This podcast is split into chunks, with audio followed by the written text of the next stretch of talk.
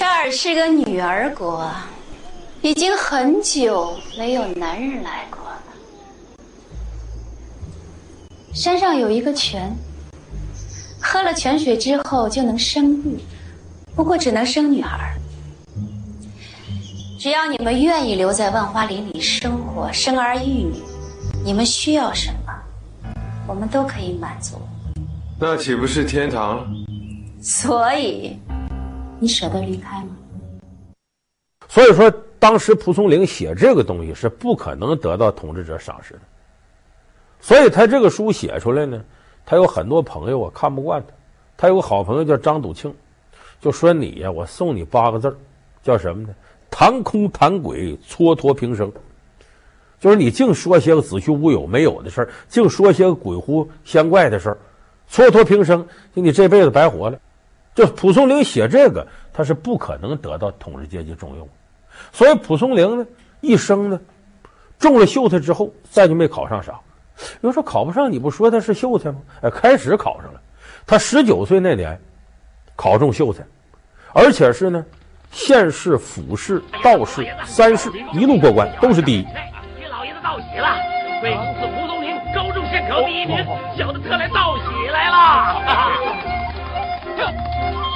请喝杯茶。啊、多谢多谢。老爷子，起吧，起吧。这。恭喜老爷子，贺喜老爷子！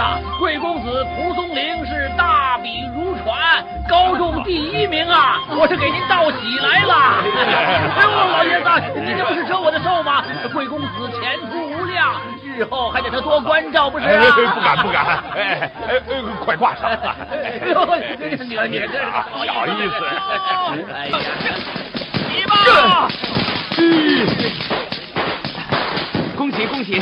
恭喜老爷子，贵公子蒲松龄，胸有雄兵十万，尽扫全省三千士子，道考夺魁，荣登榜首，还以全省第一的才名，令天下学子拭目争看。下菜给您老爷子道喜了。说什么叫县市、府是、道试？这是大清时候的行政区划。那个时候县呢，相当于咱们现在镇；那时候的府，相当于咱们现在的县；那时候的道。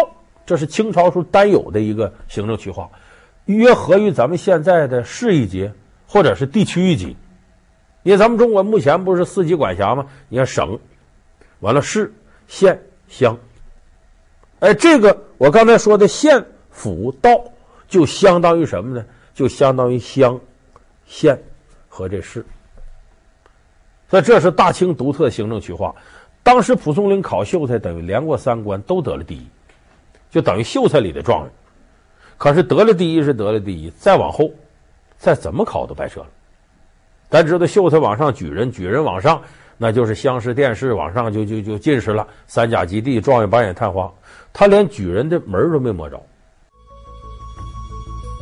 为了求取功名，实现理想，二十岁的蒲松龄与同乡李有梅、王禄瞻、张立友共结影中诗社。潜心治学，然而蒲松龄三试第一后，连续四次举人考试全部落榜。当时对于蒲松龄这样的穷知识分子，要改变命运的唯一出路就是科举制度。朝为田舍郎，暮登天子堂，迫使他不遗余力地考下去。随后，他又考了十多次，直到七十二岁才成为贡生。整整做了半个多世纪的秀才，说这辈子到了，最后是个秀才。说为什么会这样呢？蒲松龄当年参加科举，秀才连续三次考第一，就是因为他碰上个伯乐。这个人呢，主考官姓施，叫施问章，在清初诗坛里呢，这是很有名的一个诗人。这施问章呢，就是一个文学想象力很丰富的。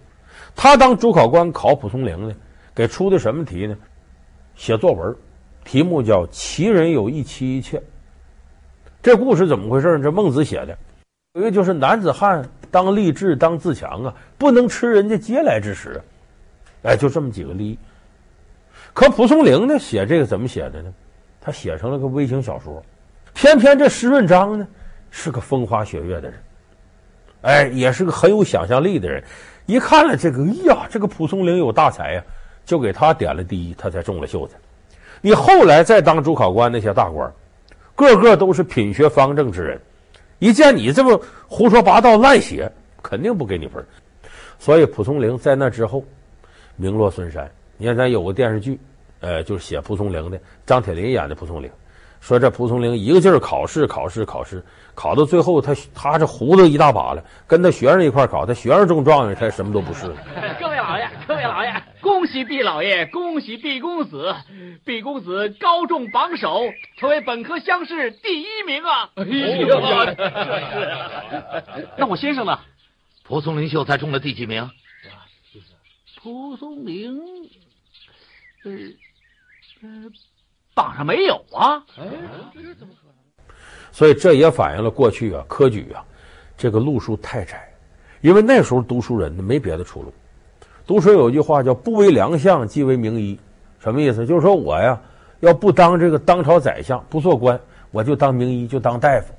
那大夫他也不是谁都能当的，所以这读书人还有一条出路，什么呢？当私塾先生教书。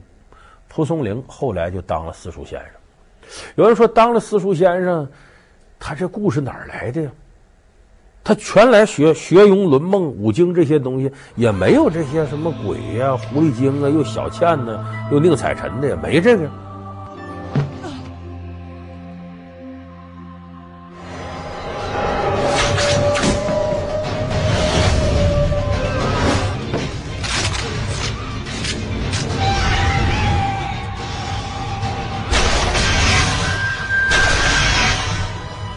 他这些料哪来的呢？有传说，他老家不山东淄博的吗？说蒲松龄啊，在老家的这个十字路口，反正就是河汉码头啊，人来人往的地方，摆个小茶摊儿，哎，有茶水，有点心。南来北往的人呢，一看这儿有茶摊，有点心，歇歇脚，吃口东西，就像现在的大排档似的。但是呢，蒲松龄可不收钱，不要你钱。但是说不要钱白给吗？也不白给，有条件，就是你呀。喝我茶水，吃我点心，你得给我讲个奇怪的故事。蒲家庄的东面有一口井，井水溢出成为小溪，又因为有多年的柳树环河笼盖，故称为柳泉。相传蒲松龄曾多次在此设茶招待过往的行人，搜集创作素材。蒲松龄酷爱此地。自号柳泉居士。最有意思传说说这地方有什么狐狸精啊鬼呀、啊，一听说能白吃白喝，化成人形，到他这儿来讲啥呢？就讲自传。我原先呢就是个狐狸精，后来怎么怎么的给他讲。蒲松龄一听，赶紧记下来，说这个事儿准不准呢？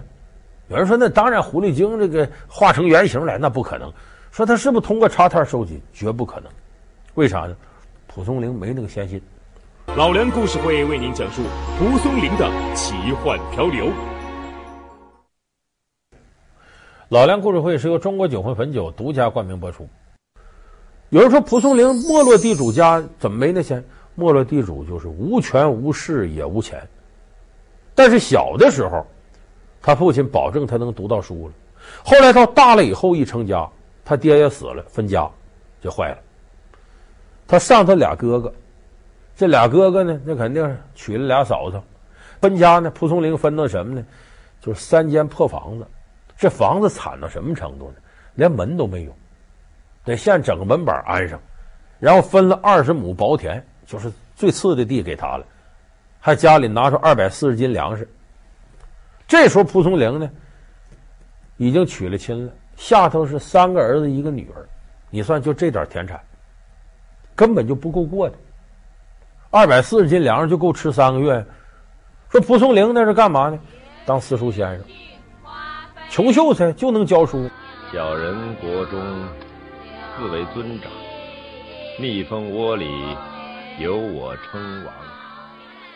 私塾先生就等于现在的乡镇民办老师，收入没多少，一年呢能挣八两银子。什么概念呢？农村要三四口之家。你大清年初那时候，一年下来，你要是勉强够吃够喝，也得二十两银子，八两银子挣一年，根本不够挑费。所以你想穷到这程度，这蒲松龄还有心思摆茶摊儿？但是有一点可以肯定的，蒲松龄生活当中要碰着哪个朋友给他讲这类故事，他是认真收集的。所以《聊斋》里头你看看呢，基本是三类的故事：一类是蒲松龄听来的，把它记下来；一类呢是蒲松龄自个儿原创的编的；还有一类呢是从人那听来他再改编的。《聊斋》里大致就这么几类。你比方说这改编的，原来有几个小故事，哎，你比方说有个故事讲的是。这个有人有本事，拿个纸剪个圆形，往这一搁，晚上就能照明，这就是月亮。呃，把这月亮能搁篮子里头，我吊起来，这就是个灯。这个故事呢是蒲松龄收集来，但是他把它编成什么呢？我一讲，咱不少朋友都知道是哪个。有个人叫王生，就羡慕这个仙人，一看这仙人这个捡晚上屋里黑黢了光，好捡个纸纸月亮往这一挂，屋里亮堂不得了。哎呀，羡慕的我得跟你学呀！这仙人一看在崂山之上，一看你这个人不太务正业，不肯教他。后来勉强的，你待时间长了，在崂山求我，好，我教你学道吧，就让你穿墙术。附耳上来，我教你咒语。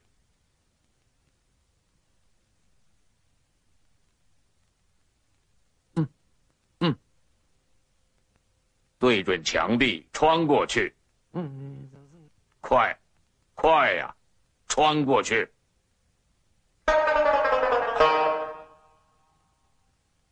不要怕，穿过去。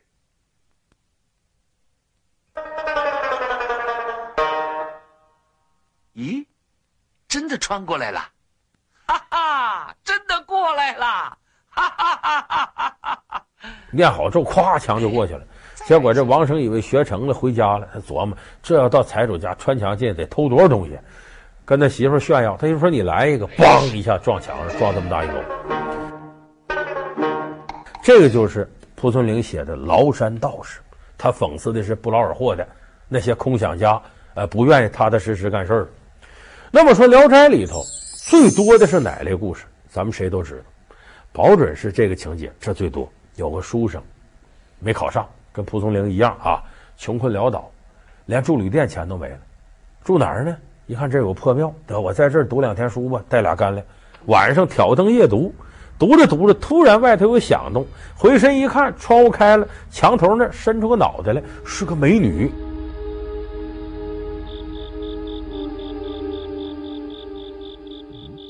进来呀？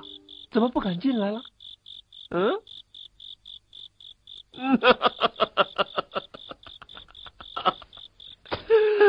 我想看看你什么样，可你不敢进来，走了。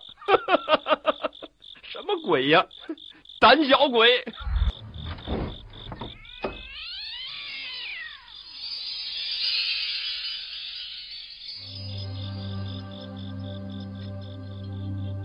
美女，那可漂亮啊，在那喊：“哎哎哎，喊你！”这可不是说。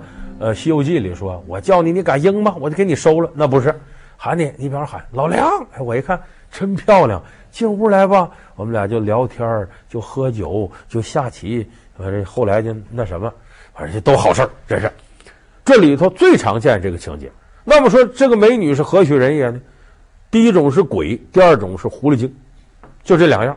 当然，他这个鬼有好鬼，狐狸精也有好狐狸精，不都是那？一张起血盆大口，跟画皮似的，把你这心也吃了，骨髓也掏干了，不都是那样？真的吗？真的，我的心都已经是你的了。哎呀，抓到了！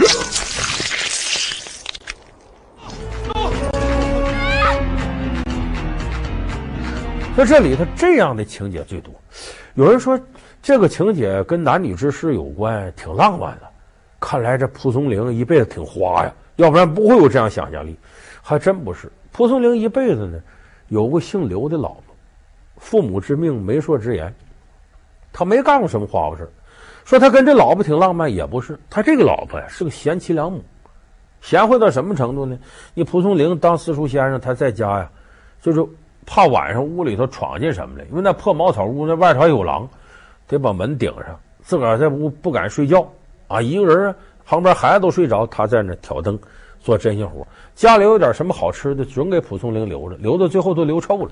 就这么个贤妻良母，人家给蒲松龄安排个红颜知己，叫什么什么傅雪倩之类的啊，这都后人一考证无稽之谈。鲁迅先生还考证过，说这蒲松龄呢就这么一个老婆，那就这么一个老婆，他哪儿琢磨这些花花事儿能写出这些来？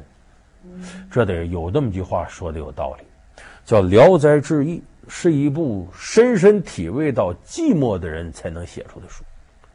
就说蒲松龄很寂寞，怎么寂寞呢？这是。相识满天下，知心能几人？他这个写神仙鬼怪的这个路数，天底下没有几个人能真正理解。他在精神上寂寞，所以在寂寞催生之下，他能想到这些狐狸啊，这些鬼。为什么？他也觉得尘世间的人啊，大体都是势利的，看不上他，只能在神仙鬼怪里边找这样的知己。那么说，《聊斋》里头真正的给我们带来震撼的。你别看这些鬼狐有时候写的是恋爱的故事，但是它反映的是人间的丑陋。你看，他鬼狐故事里往往都有势利的爹妈、贪赃枉法的官府大老爷、世态炎凉的势利小人。也就是说，他写鬼狐目的是照进现实，他用这种鬼狐的手法来直接影射当时黑暗的社会，反映自己这一生遭遇到的种种不公和激愤。那么这种笔法呢？和谁类似呢？咱们前一阵儿啊，死了一位世界级的大文豪，哥伦比亚人叫马尔克斯。哎，八十七岁没的，一九八二年获得诺贝尔文学奖《百年孤独》，还有书叫《霍乱时期的爱情》。马尔克斯的《百年孤独》叫什么？叫魔幻现实主义，就是他用的魔幻的笔法，但写的却是拉丁美洲现实发生的事儿，你怎么看都能跟现实对上。那么从这点来讲，有人就说。